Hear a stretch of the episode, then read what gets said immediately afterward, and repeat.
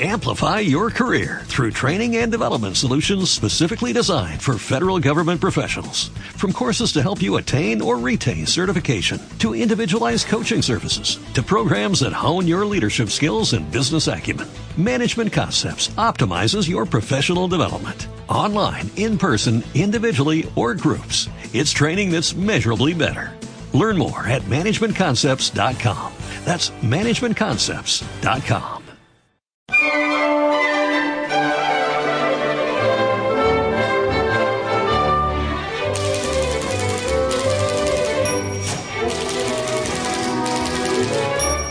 La librería de Bego Beristain.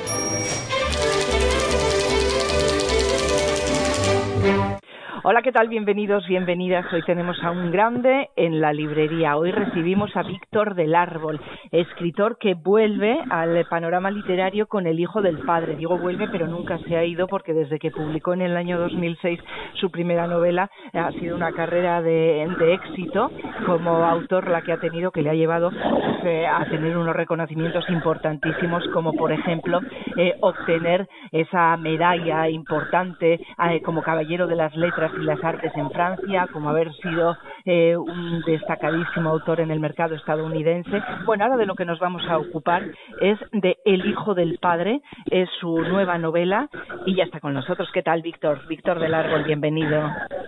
Hola, ¿qué tal? Pues encantado de estar otra vez en, Bilbao, que parece que vuelve a la normalidad. Sí, ¿verdad?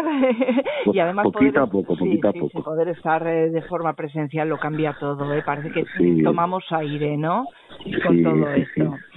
bueno, decía que vienes a presentarnos El Hijo del Padre. El Hijo del Padre es un recorrido que haces por cuatro generaciones de hombres de la misma familia eh, que tiene mucho que ver con la inmigración, con la memoria. Bueno, son todas esas cosas, ¿no? Que podemos ir desgranando. En este caso, a través de la historia de Diego Martín, eh, un hombre que es como el paradigma del ascensor social, ¿no? Sí, es, uh, son 110 años desde finales del siglo XIX hasta el año 2010 que se recorren a través de las vidas de una, de una familia, la familia Martín, y parece como que esta saga, esta saga familiar arrastra una especie como de, de maldición que se va repitiendo de generación en generación que es la imposibilidad de dejar atrás su pasado, ¿no? De dejar atrás el pasado de, de, eh, esta, del abuelo, del bisabuelo, que están marcados pues por, por su vida en, esta España rural de los años 20, de los años 30, de los años 40 y por esa fractura que supuso el, la, la inmigración hacia pues las grandes ciudades para, para eh, industriales, ¿no? Todo ese fenómeno de la inmigración supuso una ruptura y yo diría que una ruptura eh, de, de, emocional, pero también una ruptura de, de memoria, de raíces, de pasado, ¿eh? Que acabó pues eh, digamos también distanciando a los padres de los hijos no este Diego Martín es el hijo eh, como tú muy bien has dicho es el hijo digamos que construye ese, esa, esa nueva vida en una ciudad que ya no le debe nada al pasado. Y, y digamos que esta novela habla un poco de las dificultades que tiene de, para relacionarse con su padre que todavía guarda ese pasado de, de, de, de Extremadura, del sur de España, de, de la tierra, de las raíces, ¿no? Eh, la verdad es que cuando yo eh, veía ¿no? Eh, este concepto del ascensor social eh, que tanto utilizamos, ¿no? sobre todo eh, para los hijos, las hijas de esos inmigrantes que llegaron y que consiguieron cierto éxito, me venía a la cabeza esta imagen del ascensor social actual que poco tiene que ver con aquel, ¿no? porque tenemos el ascensor social estropeado. Sí, se ha quedado en el entresuelo. Sí, efectivamente, sí, sí, sí. Oye, eh, has querido contar esta historia, eh, cuatro generaciones de hombres. Eh, ¿Por qué centrarte en los hombres? Supongo que, claro, que al final es tu historia, ¿no? Eh, pero ¿qué papel juegan las mujeres dentro del Hijo del Padre? Bueno, en, en, en todas mis novelas, en toda mi obra, las novelas, las mujeres siempre juegan un papel fundamental, ¿no? Es decir, que esta vez he sido conscientemente, digamos que he pasado a un primer plano a los hombres, porque marcan también una manera de entender las relaciones familiares durante todos, eh, durante toda esa época, ¿no? eh, eso que ahora se ha puesto tan de moda, que, que, nos ha dado en llamar el patriarcado, pero que en realidad es algo que viene de, de, antes, ¿no? Y que se traducía en una frase que yo oía mucho en mi casa, que, que repetía mucho mi abuelo, y que luego repetía mi padre, que era que se decía mucho cuando seas padre comerás huevos, ¿no? ¿Eh? esa, esa manera de entender la vida, es decir, el padre pasa primero porque el padre es el que provee, porque el padre es el que alimenta a la familia, el que, digamos, proteja a la familia, y la mujer queda relegada a un espacio como de un poco de invisibilidad, de, de anonimato, y desde ahí las mujeres de la novela, las mujeres de la familia Martín, tienen que reivindicar su entidad, su manera de ser, ¿no? Es decir, en cierto sentido, su trabajo, su épica, eh, su camino personal es mucho más duro que el de los hombres, porque no solo tienen que soportar las mismas circunstancias históricas, miseria económica, la miseria de vivir bajo el yugo de los señoritos, etcétera, etcétera, sino que además tienen que soportar pues un poco toda esa tiranía de hombres que no saben, eh, no es que no quieran a sus esposas, a sus hijas, a sus hermanas, es que no saben quererlas no saben demostrarlo. ¿no? Eh, Diego Martín es ese personaje fundamental de El hijo del padre, es el hijo del padre eh, con un pasado oscuro, hay bastante oscuridad en el pasado de toda la familia y hay eh, otro personaje, Martín Pearse, que se mm, debate desde la primera de las de las primeras páginas del libro, ¿no? con una agresividad tremenda de Diego Martín, que fue quien le secuestró, le torturó y le asesinó a sangre fría. Sí, ese es un poco, digamos, el, el, secreto o, la tensión de, esta novela nace ya en la primera página de entender y saber por qué un hombre como Diego Martín, que ha conseguido la vida teóricamente todo, este profesor universitario, que es una persona muy culta, es capaz de cometer pues este esta atrocidad y además contra una persona que supuestamente eh, pues estaba bajo su, su protección un poco, ¿no? Que lo tenía como su pupilo. Bueno, pues descubriendo esto poco a poco, a medida que vamos descubriendo los cómo y los porqués de, de, que Diego ha hecho esto, vamos entendiendo que la violencia es también una herencia, que el odio es también una herencia, igual que los afectos, y que por mucho que huyamos de nuestro pasado, nuestro pasado siempre nos alcanza, ¿no? Hasta que uno decide, eh, digamos, afrontarlo, enfrentarse a, a él. Sí, y hay secretos también, ¿no? Secretos a lo largo de toda la novela que se van desvelando. La aparición de Liria, ¿no? La hermana ingresada desde hace años en el centro psiquiátrico de, de Barcelona. Has querido también eh, tener, ¿no? Esa parte, ¿no? Una enfermedad psiquiátrica, eh, algo que tanto se escondía en aquellos años. Sí, sí, sí, precisamente porque en esta novela conviven, yo diría que dos genotipos de personas, ¿no? Y unas que son heridas porque tienen heridas del pasado, que tienen eh, heridas con, su propia experiencia, y luego hay otro tipo de personas que tienen heridas que, que son mucho más profundas y que tienen que ver con la enfermedad, eh, con el hecho de convivir con la enfermedad mental en unos años, en los años eh, 60, 70, donde era eh, difícil diagnosticar, eh, por ejemplo, pues en el caso de Liga, una persona esquizofrénica, ¿no?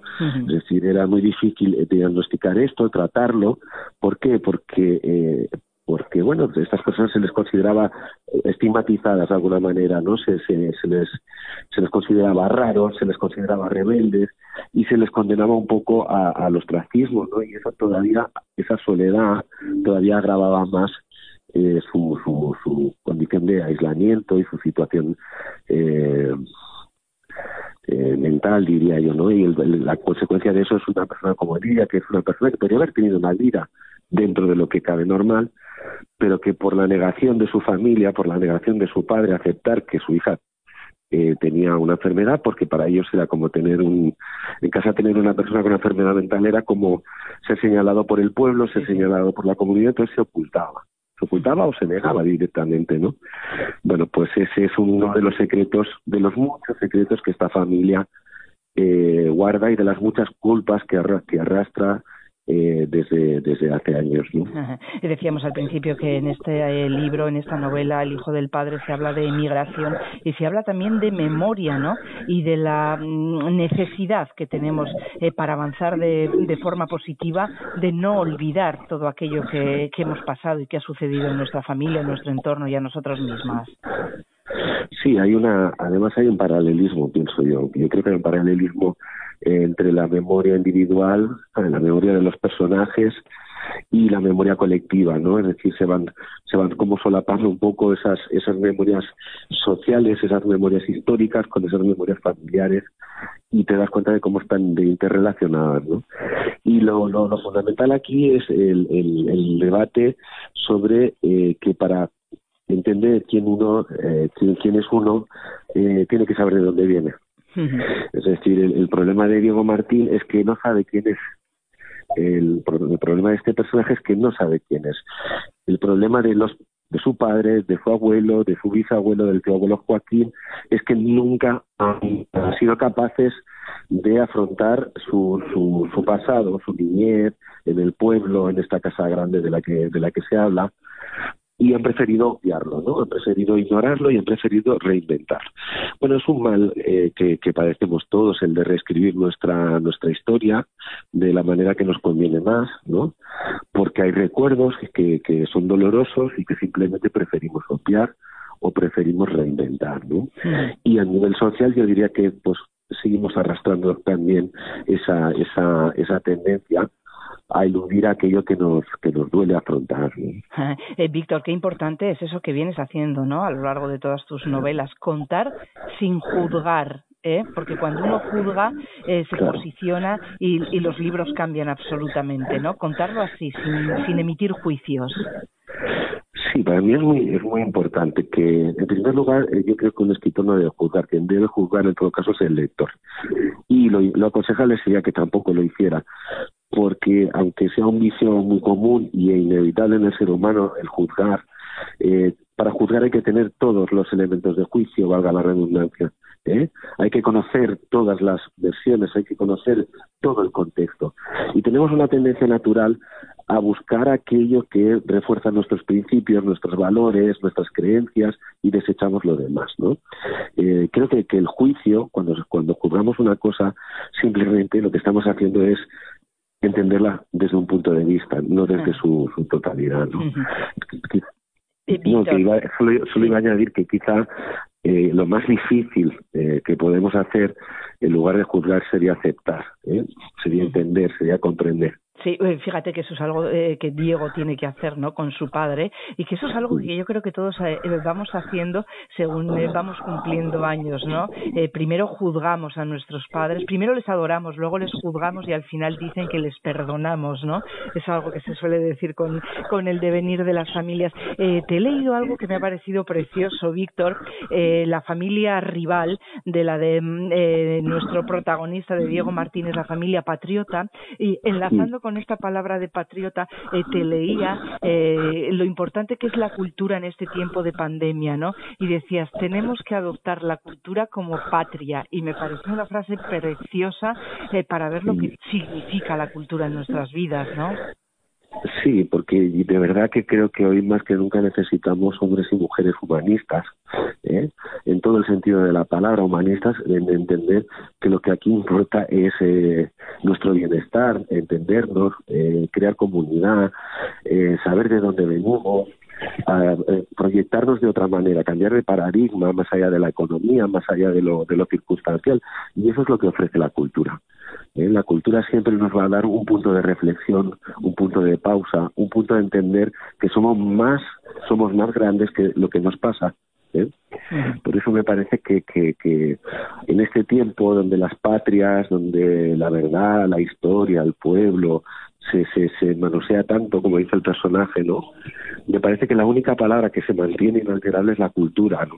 En su, en su máxima expresión, quiero decir. Pues muchísimas gracias, Víctor del Árbol, por la aportación que tú haces a la cultura. Ahora con El Hijo del Padre, nueva novela, eh, algo que estábamos eh, esperando eh, como agua de mayo desde la anterior. Víctor del Árbol, como siempre, ha sido un placer. Gracias. Hasta cuando queráis. Un abrazo. Gracias. Un abrazo. A vos.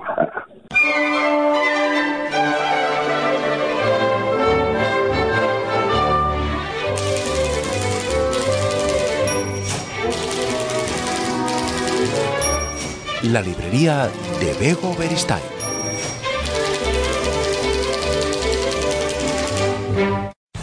Amplify your career through training and development solutions specifically designed for federal government professionals.